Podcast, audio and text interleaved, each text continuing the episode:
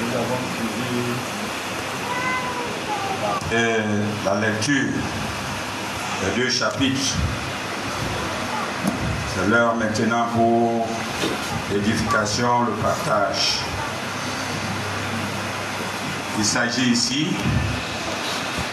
de témoigner pour un verset qui vous bénit particulièrement, de poser une question pour bénéficier des explications des frères et sœurs sur quelque chose qu'on ne comprend pas dans le passage. On a besoin de un peu d'édification. et de nourrir aussi les autres par la compréhension d'un passage biblique qui vous a particulièrement euh, béni. Ok, on commence par le frère Arnaud.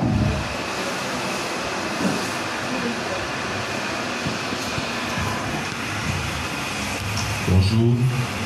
Bonjour. Euh, je voulais partager sur Matthieu 18 à partir du verset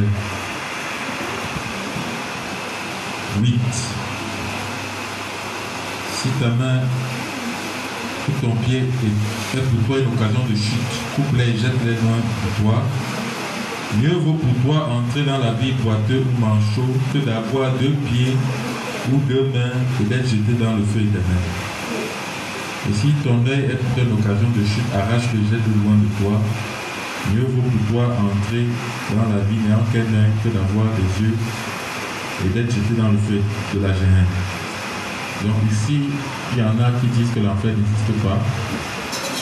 Euh, il y a même des philosophes qui disent que le ciel et l'enfer, c'est ici sur la terre. Ça commence ici, ça finit ici. Mais quand on lit cette parole du Seigneur, quand il dit que c'est mieux pour toi d'avoir un seul pied et d'entrer au ciel que d'avoir les deux pieds et aller en enfer, il montre l'horreur de ce lieu. C'est-à-dire, c'est un endroit à éviter à tout prix. De sorte que c'est mieux que tu n'aies même pas tous tes yeux, mais que tu n'ailles pas là-bas. Donc c'est un endroit très très très très horrible. Et peut-être qu'il il parle de ça ici. Quand on regarde la connotation aujourd'hui dans euh, le, langage, c'est-à-dire, on a tendance à banaliser même l'enfer. Euh, souvent, on voit des dessins animés où euh, il y a un monsieur avec la queue, il sort du feu, les enfants regardent sans rire. Mais l'enfer, c'est vraiment un endroit à éviter à tout prix. De sorte que même lorsqu'on prêche l'évangile à une personne, il faut même qu'on demande la grâce de pouvoir croire même ces choses. Une personne doit tout faire pour ne pas aller là-bas, même si elle n'a pas ses deux yeux. Donc c'est ce que je voulais partager. Oui, je voulais amplifier près du pasteur. Est-ce que ce passage peut s'appliquer à un chrétien? C'est particulièrement pasteur. Est-ce qu'on peut appliquer ce passage à un chrétien? Ah, ok. Ok. Voilà. Oui, Diable Bertin.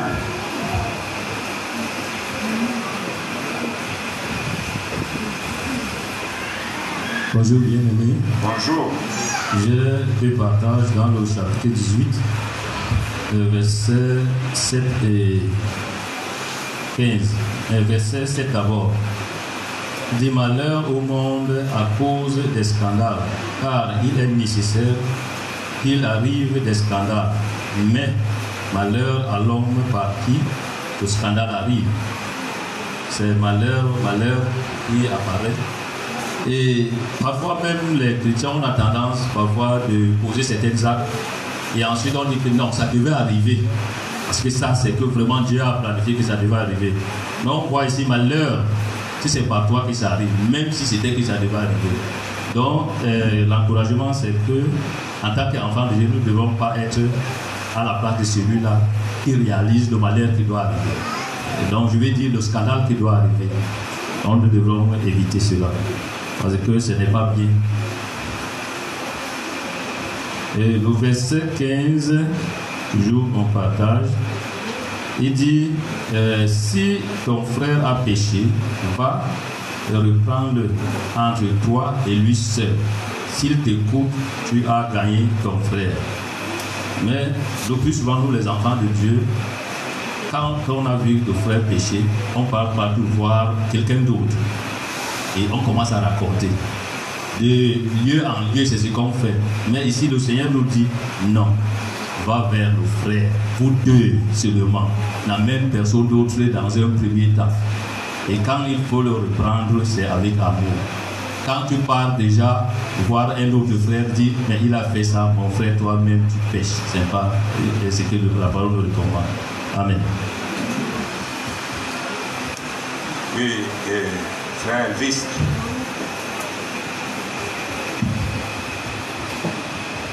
Je voudrais poser la question, une question sur le partage que le frère Noir. En fait, sur le même verset.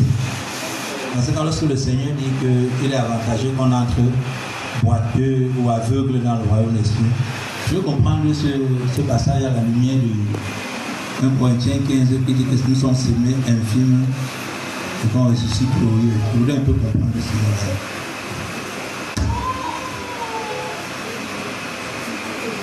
Ok. Je, pense que au travers de 1 Corinthiens 15, nous voyons que les infirmités ne seront pas. On peut entrer, mais ça ne veut pas dire que entrer, ça veut dire qu'on aura toujours l'infirmité là. Cela veut dire à l'entrée, on a peut-être des choses ici, mais dès qu'on franchit déjà la barrière, les choses là sont quittées. Donc, euh, oui, les corps glorifiés n'auront pas toutes ces incapacités euh, qui sont citées ici. Voilà. Oui, maman pasteur.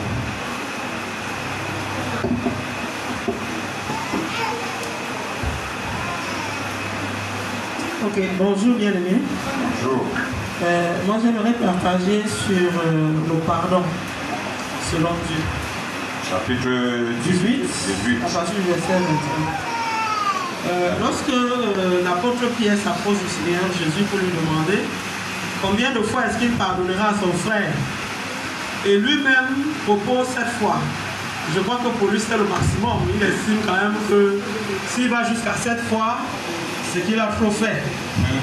Mais la réponse du Seigneur Jésus, deux choses de voir dans la réponse du Seigneur Jésus. La première chose, c'est qu'il dit euh, pas seulement jusqu'à cette fois, mais jusqu'à 70 fois 7. Si on fait un rapide calcul, il s'agit de 490 fois. Ah, C'est un peu comme si ça dépasse même un an. par jour. Par jour, tous les jours, tu dois pardonner, tous les jours, même si c'est le même frère. Oui. Et nous avons l'habitude de dire non, vraiment c'est trop, je t'ai déjà trop pardonné. Tu es toujours en train de faire les mêmes choses. Mais ici, on se rend compte que le Seigneur nous dit ça dépasse même un an. Parce que euh, un an c'est 365 jours. Mais ici, il lui dit 490 10 fois. Donc on doit le faire tout le temps.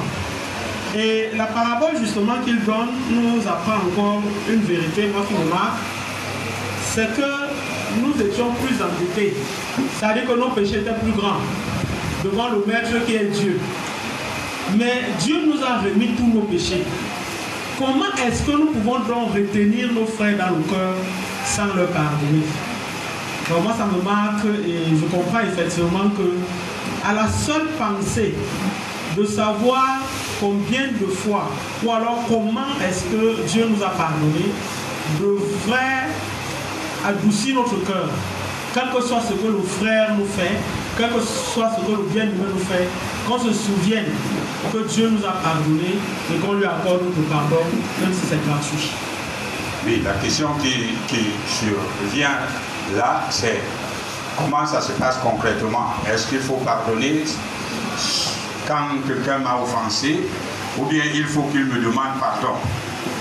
Parce que euh, il y a la parabole qui vient là et qui montre que euh, quelqu'un a demandé pardon, il a supplié, on lui a donné, on lui a accordé le pardon. Et lui à son tour, il, quand il arrête son frère, il dit que ici, aujourd'hui, là, jusqu'à ce que tu me bon, mais euh, bon, euh, ce que je- tu me dois, je ne te lâche pas, il l'a mis en prison. Est-ce que, oh, je veux te relancer, hein? est-ce qu'il faut pardonner sans demande de pardon, ou bien les deux à la fois, ou bien euh, il faut pencher d'un côté? Si quelqu'un ne me demande jamais pardon, je ne pardonne pas aussi. Il, fait, il faut être dans les dispositions du pardon, donc pardonner gratuitement. Avant même que la personne ne vienne déjà avoir son cœur libéré. Parce que de toutes les façons, si on ne pardonne pas, on est nous-mêmes en prison. Ok. Ok. Le bien aimé.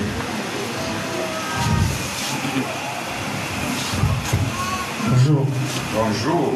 Oui, c'est pour euh, à la suite de ce que ma pasteur a dit. Elle, a fait un très bon calcul.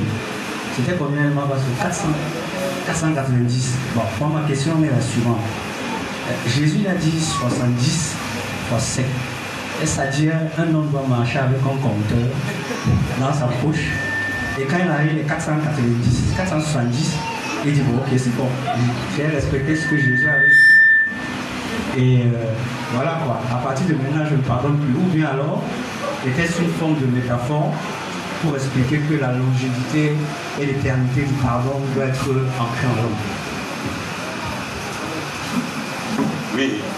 Pour moi, si tu es capable d'avoir le compteur, tu t'inscris, essaie de t'inscrire dans, ce compteur si tu vas t'en sortir. Mais tu vas toujours pas t'en sortir.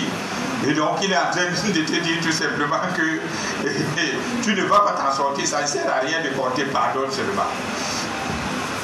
Oui, euh, sœur Marlise. Bonjour à tous. Mon partage était dans le, même verset que ma pasteur et le verset 35 également, qui précise que c'est ainsi que mon Père céleste vous traitera si chacun de vous me pardonne à son frère de tout son cœur. Donc pour rebondir sur ce que le, frère Rodrigue disait, en tant qu'enfant de Dieu, on est toujours dans la position où on demande pardon au Père de l'avoir offensé. Donc on devrait avoir permanemment les mêmes dispositions vis-à-vis de nos frères si on estime qu'on a besoin du pardon de Dieu. Sinon on se retrouve dans la situation de, celui à qui on avait fait grâce et qui est allé euh, la personne qui, euh, qui, lui devait de l'argent. C'est vraiment un, encouragement mais je voudrais aussi rajouter qu'à côté de ça, en tant que frère, j'ai le sentiment qu'on a souvent du mal à sourire les uns aux autres et à, nous exprimer. Autant le pardon doit être gratuit, autant euh, on devrait pouvoir trouver des mots pour exprimer aussi l'offense qu'on a, a ressentie. Ça pourrait éviter même d'être dans la situation, on va dire que chaque jour, le même frère nous pense sur la même chose. Ça suppose aussi qu'entre entre frères et sœurs, on peut aller les uns vers les autres pour dire que vraiment, ça souvent une façon de, de parler ou de gérer ce genre de situation qui me, qui me blesse sans pour autant que ce soit l'intention et que chacun de nous puisse trouver en soi les, capacités pour s'améliorer et prendre soin euh, les uns des autres. J'ai une question. J'ai une question dans le chapitre 18 où on parle de oula, ce qui était perdu. Je le. Verset 11, voilà. Car le Fils de l'homme est venu sauver ce qui était perdu. Euh, je ne suis pas sûre d'avoir bien compris ce qui a été perdu en réalité, puisque juste après, on parle de la brebis, de la brebis égarée. Donc je voulais avoir des, précisions là-dessus et revenir sur le, verset que le frère, sur la question du frère Elvis. J'avais plutôt l'impression que entrer infime dans le royaume de Dieu, que les, les différents versets faisaient allusion à ce à se débarrasser dans notre vie, dans notre marche chrétienne, de ce qui pourrait être un frein ou un handicap à notre obéissance. Parce que le verset de dans Corinthiens, on parle d'infinité physique. Et j'avais l'impression que dans ces versets de Matthieu, on parlait plus de, tout ce qui nous retient et qui, tout ce qui est un frein à notre obéissance, qu'on soit à même de, de, s'en séparer radicalement pour plaire au Seigneur. Donc, est-ce que c'était pas, j'ai pas eu l'impression qu'on parlait d'infinité physique. Et dans Corinthiens, on parlait d'infinité physique. Donc, est-ce que, juste pour préciser, hein, puisque c'était mon verset du baptême, donc j'ai un peu édifié là-dessus. Donc, ça m'a un peu embrouillé qu'on fasse le, parallèle avec ce verset de, de, de Corinthiens. Est-ce qu'on peut vous préciser, ça, oui, dans tous les cas, notre chair, notre nature propre qui est le péché, est physique. Quand on dit obéissez, marchez selon l'esprit, vous n'accomplirez pas les œuvres de la chair. Et la puissance des œuvres de la chair vient de notre nature propre. notre nature propre n'est pas une nature spirituelle. C'est une nature euh, physique, c'est notre corps qui a des besoins. Quand quelqu'un veut commettre l'adultère, c'est son corps qui l'amène. Quand, il, il quand quelqu'un envie, quand il voit quelque chose sur quelqu'un, il veut voler ça. C'est ses yeux qui l'indiquent que, que tu as vu, ça c'est beau ou ce n'est pas beau. Il faut, ça veut dire que s'il n'avait pas les yeux, ne verrait même pas ça. Même si son cœur peut l'amener à, voler. Mais s'il n'avait pas les yeux, comment commencerait-il à voler? Vous voyez un peu. Donc, euh, c'est une alliance. Notre cœur est, en alliance avec euh, notre nature pour produire ses œuvres. Et c'est en ça que nous sommes un tout. Parce qu'un être entier, il n'est pas, pas seulement âme, il n'est pas seulement esprit, mais il est un tout. Et le tout marche ensemble. Et donc c'est une manière de percer ses yeux, comme si on n'ayant pas ses yeux, de couper ses jambes comme si on n'avait pas les jambes pour faire le mal. C'est vrai. C'est vrai. Comme si on coupait ça. Mais ce n'est pas, il n'est pas dit de couper physiquement ses membres. On n'a pas dit de couper ça physiquement. Mais c'est comme si elle ne servait plus pour le péché. Oui. bonjour à tous. Bonjour. Effectivement, j'avais aussi un partage. Je vois que mon, le verset de mon partage, c'est devenu l'homme du match aujourd'hui. Le verset 8. Si ta main et ton, ou ton pied sont pour toi une occasion de chute, coupe-les et jette-les loin de toi. Mieux vaut pour toi entrer dans la vie boiteau, manchot, que d'avoir deux pieds, deux mains et que jeter dans le feu éternel. Ce verset m'a béni particulièrement parce que euh, pour ma part, je me suis aussi souvenu du texte de ton baptême. Je pense que c'était Marc 9, 42 à 44, où on expliquait que on devait faire très attention à ce qu'on a l'habitude de voir, à ce qu'on a l'habitude de faire et où on a l'habitude d'aller. Parce que même nous, en tant que chrétiens, sont des éléments qui peuvent s'avérer très dangereux. Et Ici, on dit bien occasion de chute. Je pense que même dans la vie qu'on mène tous les jours, on peut, on peut se sentir souvent en sécurité et on se laisse aller même devant la télé. On se laisse aller dans certaines fréquentations. On se laisse aller dans certaines habitudes. Alors que ces éléments nous amènent dans des situations compliquées. Parce que nous exerçons nos yeux, nous exerçons nos mains, et nous exerçons nos pieds dans la façon imagée de voir la chose. Je pense que même dans Matthieu 5, c'est à peu près ce qui avait été dit. Donc euh, c'était aussi pour euh, contribuer un peu. Je pense que le, ici, dans le verset 8, on est plus dans ce qui était par rapport à ce qu'on fait, ce qu'on voit et ce qu'on où on parle. vraiment.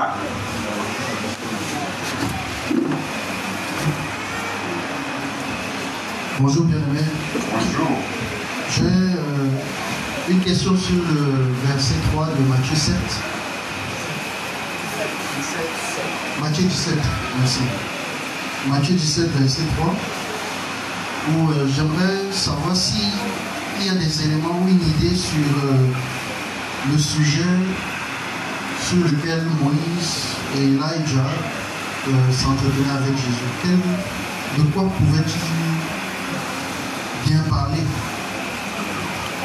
Ma question aussi est au verset 9 du même chapitre, parce qu'on voit Jésus qui dit à- aux disciples qu'il a emmenés sur la montagne quand ils redescendent de ne dire à personne ce qu'ils ont vu. On se pose un peu la question pourquoi? Parce qu'il dit la même chose euh, aux lépreux qu'il a guéris. Je crois qu'il dit aux lépreux parce qu'il veut que les lépreux respectent les lois de Moïse et que euh, le sangreneur puisse témoigner qu'il a été guéri. Mais dans ce cadre-ci, pourquoi particulièrement ses disciples doivent se taire? Jusqu'à ce que euh, euh, le Fils de l'homme soit, soit euh, crucifié. Ma dernière question, c'est sur Matthieu 18, verset 20. Euh, c'est un verset que j'ai déjà entendu pas mal de personnes utiliser pour justifier le fait qu'ils peuvent aller dans n'importe quelle église.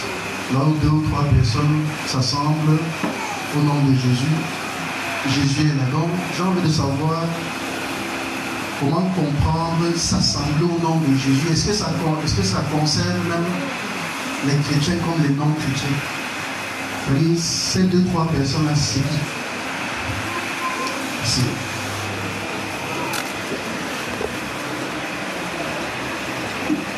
Bonjour bien-aimés. Euh, tout à l'heure, le frère, le diacre Faustin, pardon, quand le frère Arnaud a évoqué le chapitre 18, les versets 8 et 9, où il parlait de l'enfer comme un lieu très horrible, il ne faut pas y aller, il a demandé est-ce que ce passage peut s'appliquer à un chrétien?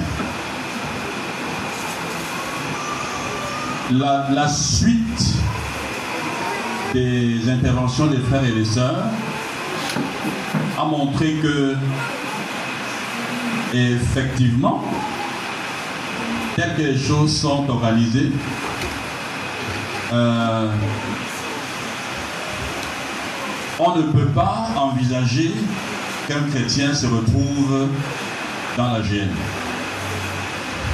Ça, ce n'est pas possible. Mais je crois que l'effort de guerre a porté sur euh, euh, les éléments du verset 8 et 9. La main qui doit être coupée, le pied, l'œil. Et il a été rappelé les explications données le jour du baptême de notre bien-aimé. Ce que je voudrais vous dire par rapport à ce verset, c'est que le, le fond de ce problème,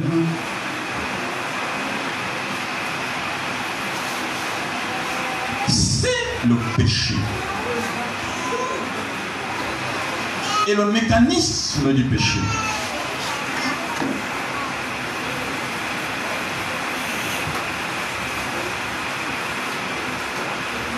C'est que l'ennemi agite des choses à l'extérieur, il construit un système à l'extérieur, des choses plaisantes, qui sont, qui nourrissent les dispositions intérieures et qui amènent l'homme à commettre certains actes. Voici le mécanisme. Je crois que c'est ce que le diacre Faustin a essayé d'expliquer tout à l'heure en parlant d'alliance entre le corps et la chair pour donner l'idée que le péché est une affaire qui implique notre corps. Je peux faire formuler comme ça. Le péché est fondamentalement quelque chose qui n'est pas matériel. Le péché de Judas est écrit avec un burin de fer. C'est quelque chose qui n'est pas matériel. Vous ne pouvez pas toucher le péché. Vous ne pouvez en voir que les effets. On ne peut, d'ailleurs la Bible parle des œuvres de la chair. Et même cette chair, on ne peut que la décrire, on ne peut pas. On ne peut pas la toucher, on ne peut pas la palper. Alors Satan crée un système à l'extérieur et il attire les, hommes. Et les hommes, quand ils sont déjà attirés et amorcés, ils vont commettre des actes. Maintenant, chaque frère, chaque sœur a une sensibilité pour quelque chose. Pour certains, ils sont très sensibles aux questions d'ordre sexuel.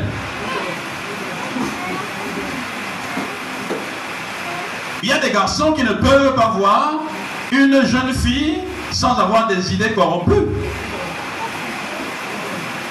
D'autres sont sensibles, et c'est pareil pour les, pour les filles. D'autres sont sensibles à l'argent. Il y en a qui sont profondément cupides et intéressés. C'est une sensibilité. D'autres sont sensibles à l'alcool. Il n'est pas possible qu'ils partent devant une boutique et ils voient comment les whiskies sont alignés sans qu'ils ne tremblent. D'autres sont sensibles à ça. Ces éléments, d'autres sont sensibles aux vêtements. Donc il y a des choses comme ça dans ce monde qui sont disposées, d'autres sont sensibles au make-up, si vous voulez. Oui, il y a des, il y a des dames qui, qui sont sobres, mais il y en a qui sont incapables de passer dans une boutique sans trembler devant les huiles qui décapent, devant les choses qui dénaturent. Elles vont trembler par rapport à ça. Il faut qu'elles achètent absolument. Cette sensibilité-là rentre dans le mécanisme de ce que ces choses nourrissent quelque chose à l'intérieur qui va produire des actes. Ce que le texte dit, c'est que si l'une de ces choses qui te font plaisir te pousse à poser des actes contre Dieu, eh bien, il vaut mieux s'en priver radicalement. C'est-à-dire que même si mon frère à côté peut boire son demi-verre de martini, ou son petit verre de whisky, ou son verre de vin, lui, ça ne le dérange pas. Mais toi en particulier, l'affaire en question te mène quelque part. Il vaut mieux que toi, tu t'en prives radicalement. Si tu prends appui en disant que non, quand le diacre ou bien tel boit un peu, moi aussi je suis autorisé à boire, tu vas pécher, lui n'aura pas péché. Il va dire non, non, non, non, telle personne, elle aimait les huiles. Elle se maquille bien. Et moi, pourquoi je ne me maquillerai pas? La vérité, c'est que comment est-ce que le Saint-Esprit fait dans ton cœur? Si tu te sens coupable sur certaines des questions, eh bien, il vaut mieux t'en éloigner. Euh, permettez que je revoie le texte. Hein. Euh, si ta main ou ton pied est pour toi une occasion de chute, coupe-les et jette-les loin de toi. Mieux vaut pour toi entrer dans la vie manchot ou boiteux que d'avoir deux pieds et deux mains et d'être jeté dans le feu éternel. Il me semble qu'ici, ce n'est pas collectif. Ce n'est pas collectif. C'est quelque chose d'individuel. Euh, et si ton œil est pour toi une occasion de chute, arrache-le et jette-le de toi. Mieux vaut pour toi entrer dans la vie borgne que d'avoir deux yeux et d'être jeté dans la géhenne de feu. Voilà ce que je voudrais dire par rapport à ce verset qui parle de l'enfer, mais dont la radicalité du contexte interpelle aussi les enfants de Dieu.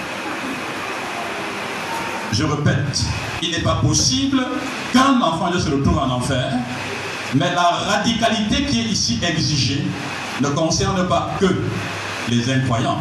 Il nous concerne également. Et d'ailleurs, pour l'information des enfants de Dieu que vous êtes, ayant choisi Jésus-Christ, qu'est-ce qui s'est passé vous concernant?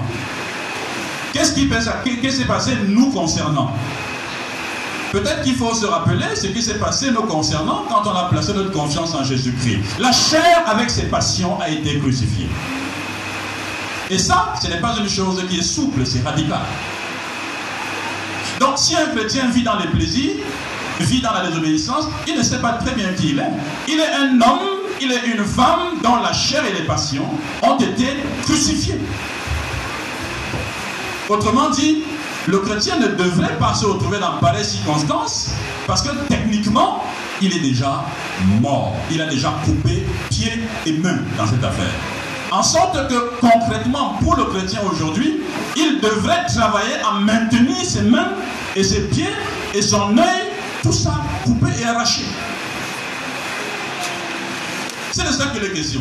Donc, nous sommes déjà dans cette situation-là. Nous ne sommes plus dans une situation où on doit euh, couper pour nous empêcher d'entrer. Nous n'irons pas là-bas. Mais nous devons maintenir la chair crucifiée par des choix de chaque jour qui nous éloignent de cette tentation et qui nous, qui nous, qui nous font vivre dans la volonté de Dieu. Deuxième élément que je voulais évoquer,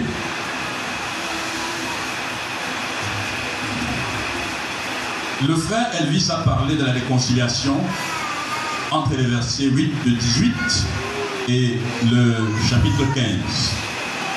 La sœur Marlise pose le même problème. Entre l'infirmité physique et l'infirmité spirituelle.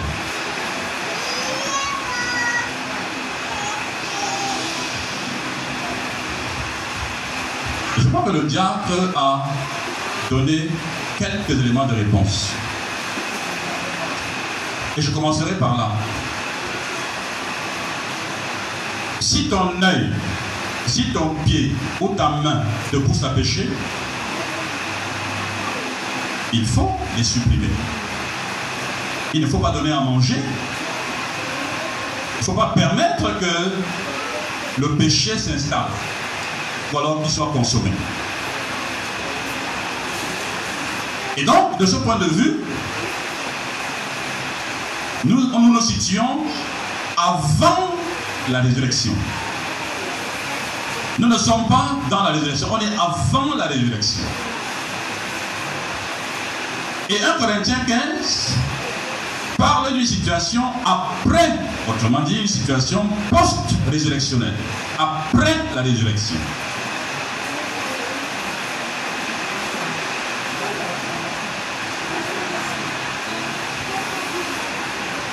Ça aide un peu pour ta question.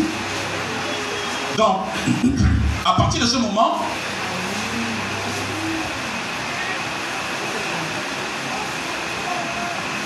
opposer l'infirmité physique à l'infirmité spirituelle, sauf si je comprends mal la question qui est posée, ne me semble pas pertinent. Puisque lorsqu'on se retrouve dans une situation après la résurrection, on ne parle plus d'infirmité, même si on parle toujours d'éléments physiques. Souvenez-vous que notre résurrection est une résurrection corporelle. Notre résurrection, ce n'est pas une résurrection virtuelle, c'est une résurrection corporelle. On résulte avec notre corps, sauf que ce corps sera glorifié.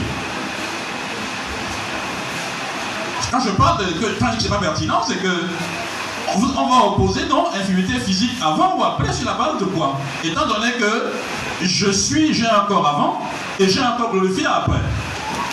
C'est l'état des différents, cœurs, des différents corps qui ici est relevé et qui manifestement va poser le problème. Ne pas poser le problème en tant que tel. Troisièmement, euh, la question du pardon. Je voudrais vous faire remarquer quelque chose sur la notion du pardon dans ce texte. Regardez bien comment le Seigneur Jésus qui libelle les expressions.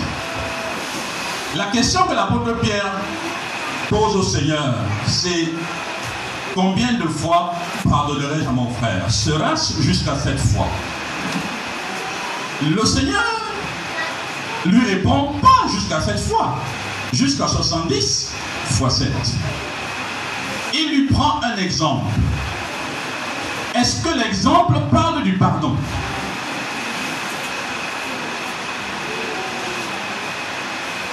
L'histoire qui est racontée ne parle pas du pardon. S'il vous plaît.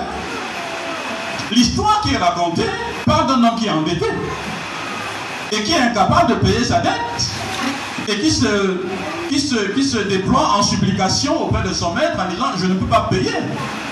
Et pitié de moi, fais-moi grâce. Nous sommes ici en présence d'une situation de grâce, ce qui va intégrer le pardon. Donc il, va, il prend un exemple qui dépasse la question que Pierre a posée.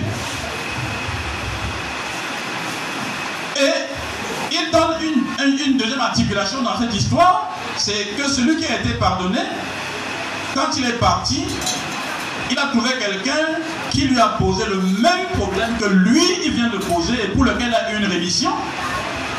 Il a été impitoyable, il a été cruel. Et à ce moment-là, le texte dit, il revient sur la question de Pierre pour dire, tu vois cette illustration? La place de celui qui est pardonné et qui refuse de pardonner sera exactement là où celui qui n'a pas pardonné a mis celui qui, a, qui, l'avait offensé. Je me reprends. Je demande pardon. On me pardonne. Je vais voir, je vois quelqu'un qui me doit. Il me demande grâce. Je refuse et je le mets en prison. Parce que moi, je veux mon argent. Je suis prêt de mes sous. Je suis quelqu'un, quand on me doit, on me paye. On ne diffère pas ce que ce qu'on me doit. On me paye. Tu me payes pas, je te fous en prison. Et effectivement, il le fout en prison. Or, la situation est connue de tous et puis on en parle. Le maître qui a pardonné à cet individu apprend ce qu'il a fait à son prochain. Et il lui dit, ok, puisque toi tu es quelqu'un qui fait des sous et que tu as foutu l'autre en prison, moi aussi, je te mets en prison.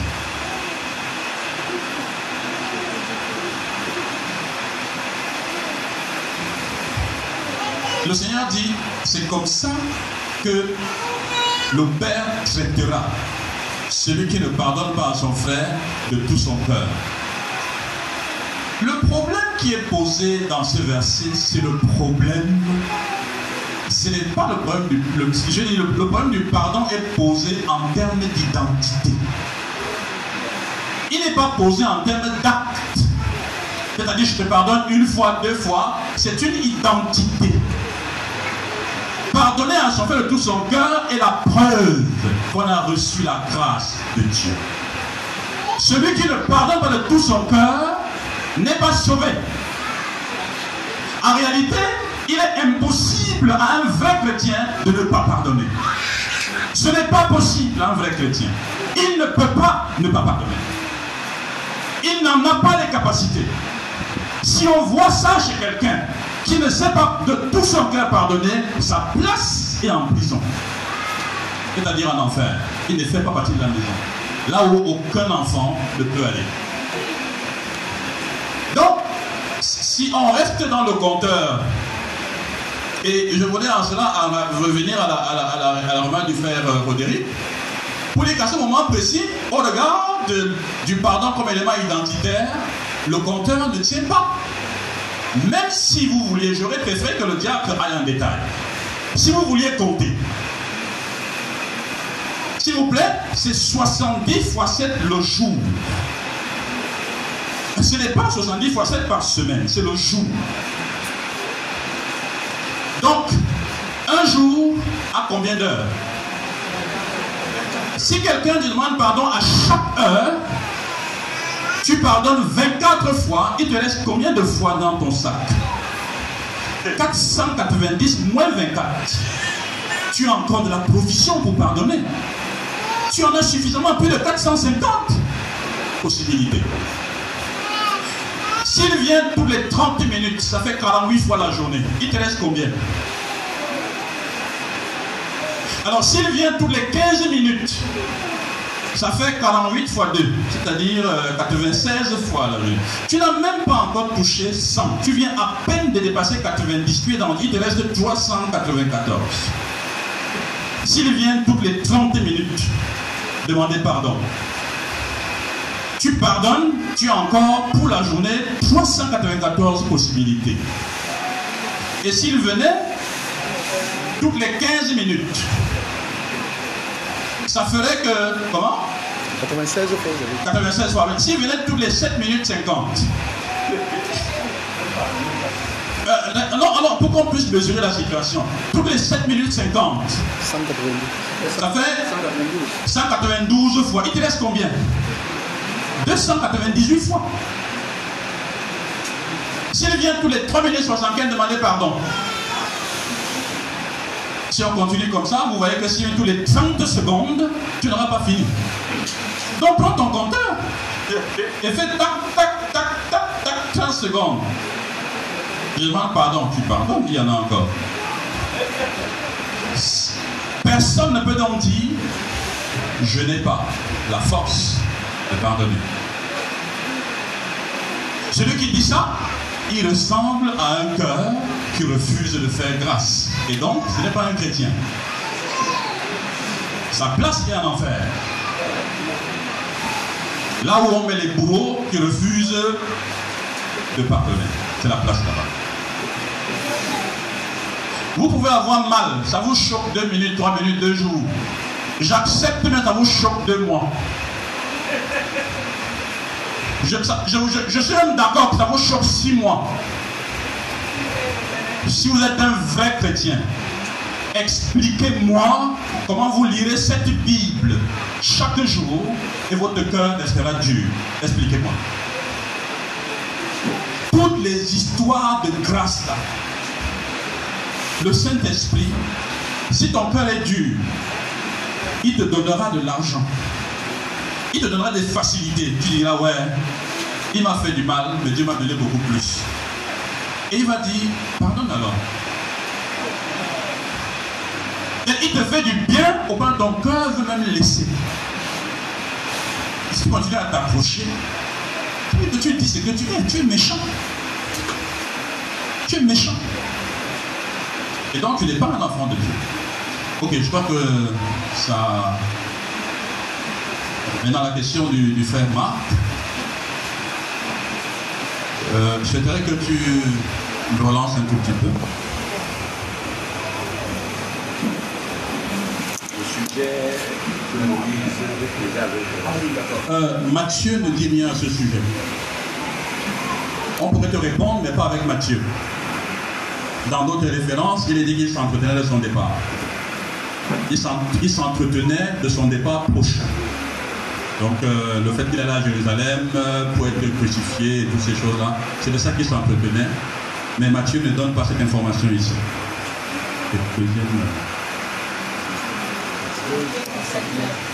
S'il vous plaît.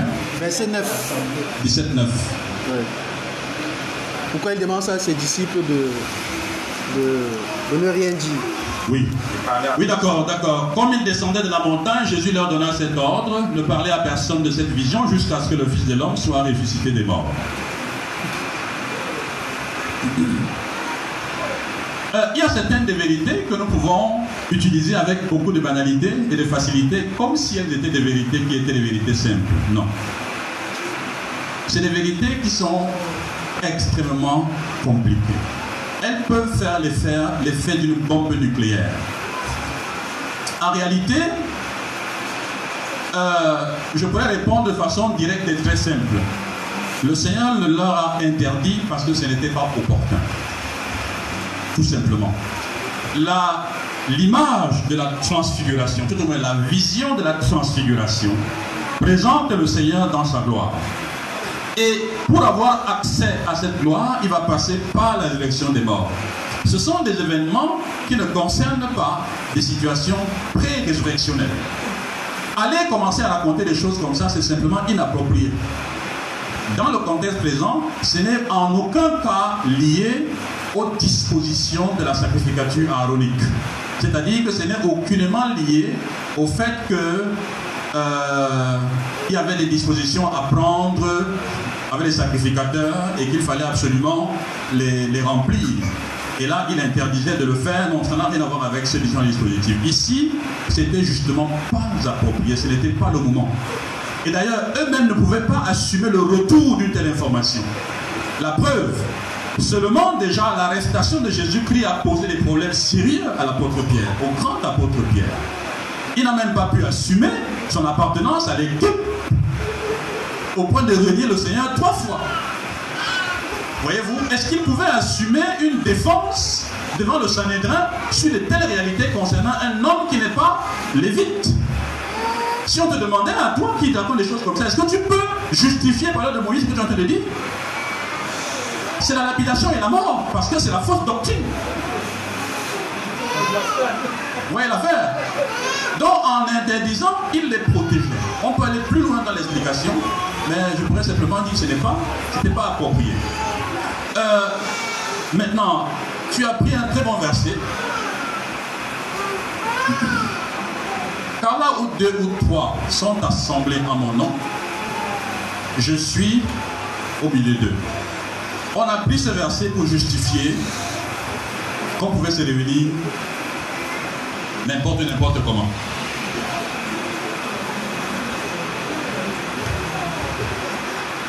Il y des situations dans l'histoire qui étaient normales, mais qui n'étaient pas normatives? C'est-à-dire que à l'époque des pères de l'Église, il y a un des pères de l'Église qui magnifiquement était un homme de très haute qualité. Il s'appelait Tertullien. Tertullien avait dit que là où deux ou trois sont assemblés, même laïque, là est une église. Cette parole était vraie à l'époque où le catholicisme romain avait une influence divine sur la société. Quand je dis divine, c'est entre guillemets. Une influence divine sur la société du bas Moyen Âge et même du haut Moyen Âge. Où nous étions dans un cléricalisme formalisé. Il n'y avait pas d'église en dehors de, du catholicisme romain. Et il s'employait à persécuter au couteau et à l'épée toutes les personnes qui voulaient s'assembler en dehors du catholicisme romain. Et il disait ceci, hors de l'église, point de salut. Il disait encore que c'est l'église qui était seule habilitée à interpréter le texte pour la population. C'est là que Tertullien, dans son déploiement, va dire là où deux ou trois sont assemblés, même laïque, là est une église. Vous comprenez que dans sa déclaration, il était en train de contrer la puissance religieuse de l'époque. Oui, il en a fait juste une application. Et puis, quand certaines personnes lisent des choses comme ça, et il n'est pas le seul, hein, il n'est pas le seul. Et quand on lit des choses comme ça, on peut penser que se réunir à deux ou trois, 4, 5, 6, là, parce qu'on est, c'est l'église. Non. Non. Premièrement, si on reste dans le texte en lui-même, là où deux ou trois sont assemblés en mon nom, je suis parmi eux. Que signifie être assemblé en mon nom? Ralph Chalice, un très bon auteur, il fait une très bonne exégèse de ce texte. Il dit assemblé en mon nom indique, on doit traduire comme ceci. Là où deux ou trois personnes sont greffées en moi sont assemblées, cela témoigne et garantit ma présence. Je suis là. Il ne s'agit pas simplement de quelques personnes hétéroclites qui parlent des sujets concernant la Bible pour que Dieu soit présent. Non. Il s'agit des vrais enfants de Dieu qui se mettent ensemble Et là, quand ils sont ensemble, Dieu garantit sa présence. Deuxième élément dans ce texte, c'est que la garantie de la présence du Seigneur est communautaire. Elle est communautaire. On peut s'arrêter là pour ces deux éléments concernant ce texte. Mais ce texte, en lui seul, ne justifie pas l'existence d'une église. Vous voyez Elle ne le justifie pas. Parce que les données concernant l'église sont bien plus larges que ça. Bien plus larges. Au moins, elle justifie que des membres de l'église assemblés dans un domicile peuvent bénéficier sa présence. Au moins, elle peut garantir ça. Je disais que ce que Tertullian a dit était normal. Dans son temps, c'était valable au regard de ce qu'il y avait en face, mais ce n'est pas valable permanemment. Beaucoup de milieux euh, au Cameroun sont anarchiques à cause de ce verset. Estime qu'on peut se réunir euh, sans aucun ordre, n'importe comment. Mais qu'est-ce qu'on fait des offices? Qu'est-ce qu'on fait de l'ordre selon Melchizedek Qu'est-ce qu'on fait de la sacrificature? Qu'est-ce qu'on fait? Qu'est-ce qu'on fait de tout? Qu'est-ce qu'on fait de la table du Seigneur? Vous voyez, il y a tellement de choses qui rentrent dans ce qu'on appelle l'Église. Comment on peut relier cette anarchie au tronc et le judaïsme? Et voir comment est-ce que nous dépassons le judaïsme par l'organisation de la communauté locale. Vous voyez que à lui, ce n'est pas justifier l'existence d'une église, mais au moins il garantit la présence de Dieu parmi les vrais enfants de Dieu. ça Si on dépasse cette, cette, explication, on sort de notre verset. Ok, la soeur Pamela.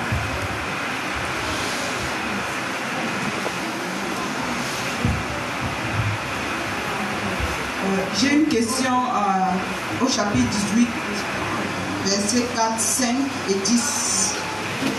Euh, Jésus prend euh, un exemple avec un petit enfant.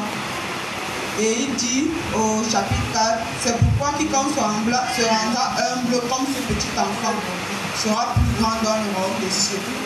Je voulais avoir la définition du mot humble ici.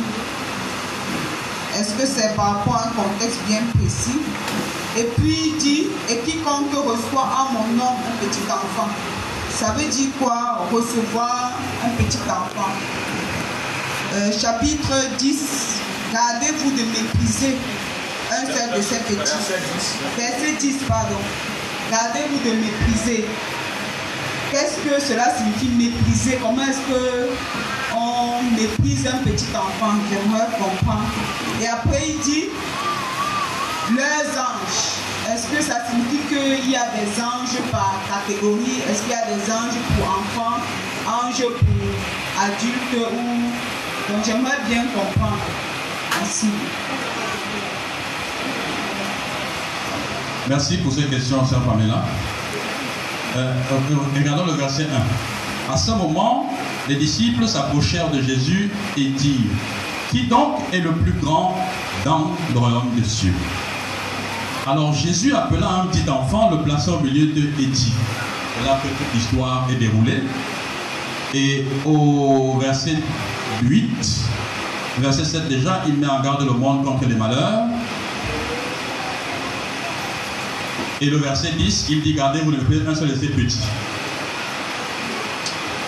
Euh, ici, le contexte global du chapitre ne nous permet pas de déclarer que les enfants sont sauvés parce qu'ils sont des enfants.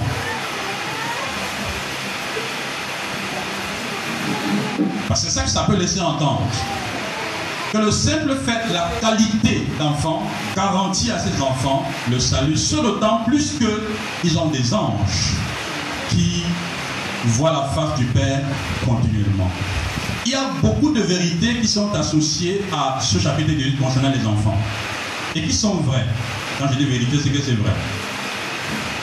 Mais il s'adresse aux disciples et les enfants sont pris ici comme une illustration de l'humilité qui doit caractériser la vie des disciples, la vie parmi les disciples. Cependant, c'est vrai que les enfants sont protégés. Cependant, c'est vrai que les enfants ont des anges qui voient la face du Père continuellement. Mais, vous voyez le verset 10 euh, en particulier, est une sorte de métaphore. C'est quelque chose de vraiment fort que le Seigneur a fait ici. Parce que dans ce verset, les enfants dont il est question ne sont pas exclusivement, je veux dire, ne sont pas les enfants qui sont nos enfants parce qu'ils sont des enfants. Les enfants dont on parle ici doivent faire référence à ceux qui ont cru. Et non aux enfants parce qu'ils sont juste des petits enfants. Non, ce n'est pas ça qu'il est question. Il y a donc ici, dans ce verset 10, une superposition de deux vérités. C'est-à-dire que la première, c'est que les enfants, en tant qu'enfants, sont protégés. Ils sont gardés, mais ce dont il est question ici en réalité, ce ne sont pas des enfants du point de vue de l'âge. Il s'agit des enfants de Dieu. Tout au moins, ils sont toujours appelés petits-enfants dans le texte. Je ne sais pas si ça aide un peu. Ça, il faut voir ça. Sinon, on sera perdu. Ce ne sera pas consistant si on commence à interpréter que, ce texte va nous amener, euh, euh, dit que les enfants euh, on ne doit pas les mépriser parce que les anges voient le Père devant les cieux. Et si on a une telle attitude envers, envers nos enfants, c'est que clairement ils sont sauvés. Ouais, ça dépasse le cadre de la famille, des enfants, ça dépasse ce cadre-là. C'est beaucoup plus fort que ça. Toutefois,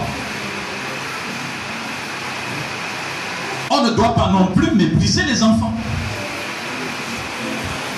C'est là que la chose devient ambiguë. C'est quoi je parle de superposition de deux vérités. Il parle à la fois de ceux qui sont sauvés et il dit également des choses qui sont vraies et qui s'appliquent naturellement à ceux qui sont petits de par leurs âges. Vous savez, le Dieu de la Bible est un Dieu qui aime la faiblesse. Il est fort, il aime la faiblesse. Il aime secourir le faible. Quand vous êtes en face d'un enfant, l'enfant est fondamentalement sans défense. Il ne peut rien contre vous. Et donc, si vous lui faites du mal, en réalité, vous faites du mal à quelqu'un qui peut se défendre contre vous. Vous abusez en réalité est-ce que ce n'est pas la même situation que celle de l'enfant de Dieu dans ce monde? Il est aussi un être sans défense. Si quelqu'un vous insulte en route, avez-vous le droit de lui répliquer par des insultes? Vous ne pouvez pas. Vous encaissez juste. Donc il s'attaque à vous avec des outils, vous ne pouvez pas vous défendre. Il vous abuse. Les deux situations se rejoignent. En sorte que ici, il faut plutôt considérer euh, le statut des enfants de Dieu sans tenir pour peu la qualité des enfants qui, qui, est, qui est prise ici comme illustration. Je crois que ça aide un peu. Sauf s'il y a une autre, il y a une autre préoccupation dans le texte qu'elle a, elle a soulevée. Ok. Voilà. Merci. Il y avait la sœur Malise a parlé d'un texte sur ce. 18, 11, oui, ça me revient là maintenant. Car le Fils de l'homme est venu sauver ceux qui étaient perdus. C'est bon, ça répond à la question maintenant. Ce que j'ai dit à la sœur Pamela, le verset 11 en question est la preuve concrète qu'il ne s'agit pas que des enfants, mais il s'agit de ceux qui sont venus pour être sauvés. Donc, euh, ce texte superpose deux réalités.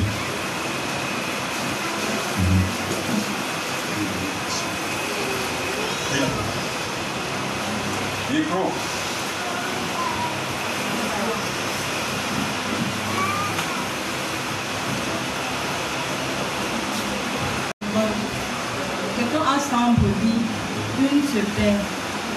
Pourquoi ne pas, euh, comment dirais-je, pourquoi ne pas se contenter des 99 autres qui sont restés, mais euh, euh, tient à tout prix à aller chercher celle qui est perdue. Parce qu'il pouvait dire, ah, une est perdue, je me contente des 99 autres qui sont restés, mais il persiste à aller chercher une qui est perdu et ça lui procure, on, continue en disant, ça lui procure tellement de joie car il approuve.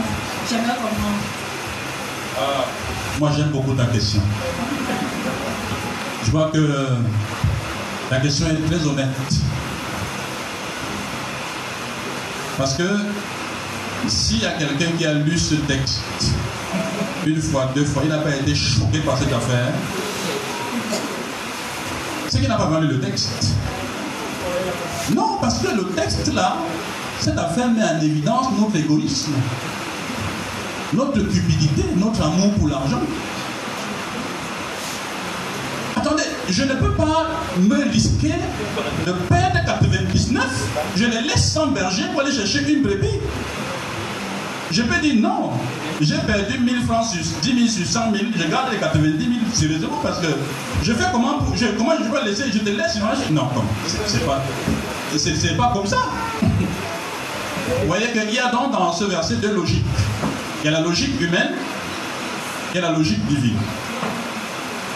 Dieu nous fait savoir ici que même si tu étais seul dans la planète, sur la planète égarée, il viendrait te chercher. Dieu nous fait savoir que chaque brebis compte. Il n'est pas un homme d'affaires qui regarde en termes de quantité.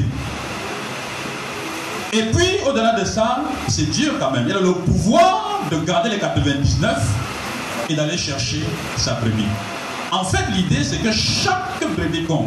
Chaque être humain compte. Il n'y a aucun être humain qui peut. Dieu peut dire non, bon, lui là, bon, j'ai déjà beaucoup, euh, je peux le négliger. Non, non, non, non, non, non. Il suffit d'être un être humain. Hébreu dit que ce n'est pas à des anges qui viennent au, qui viennent secours, mais c'est à des humains. C'est à nous qu'il vient au secours. Je crois que ça aide un peu. Chaque humain compte. La question, vous voyez que dans les 90 décembre, bien, on n'a pas dit qui est perdu, on a dit une.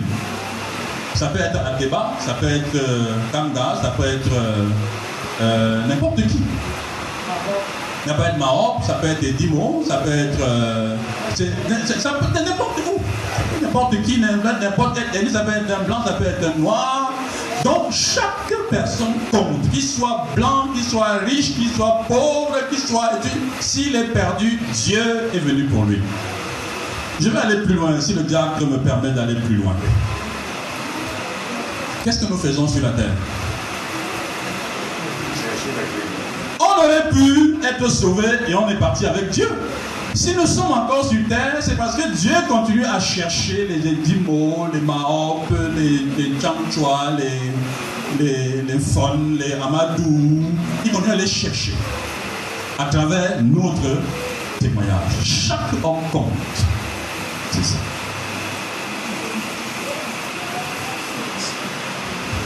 Merci beaucoup pour ce partage.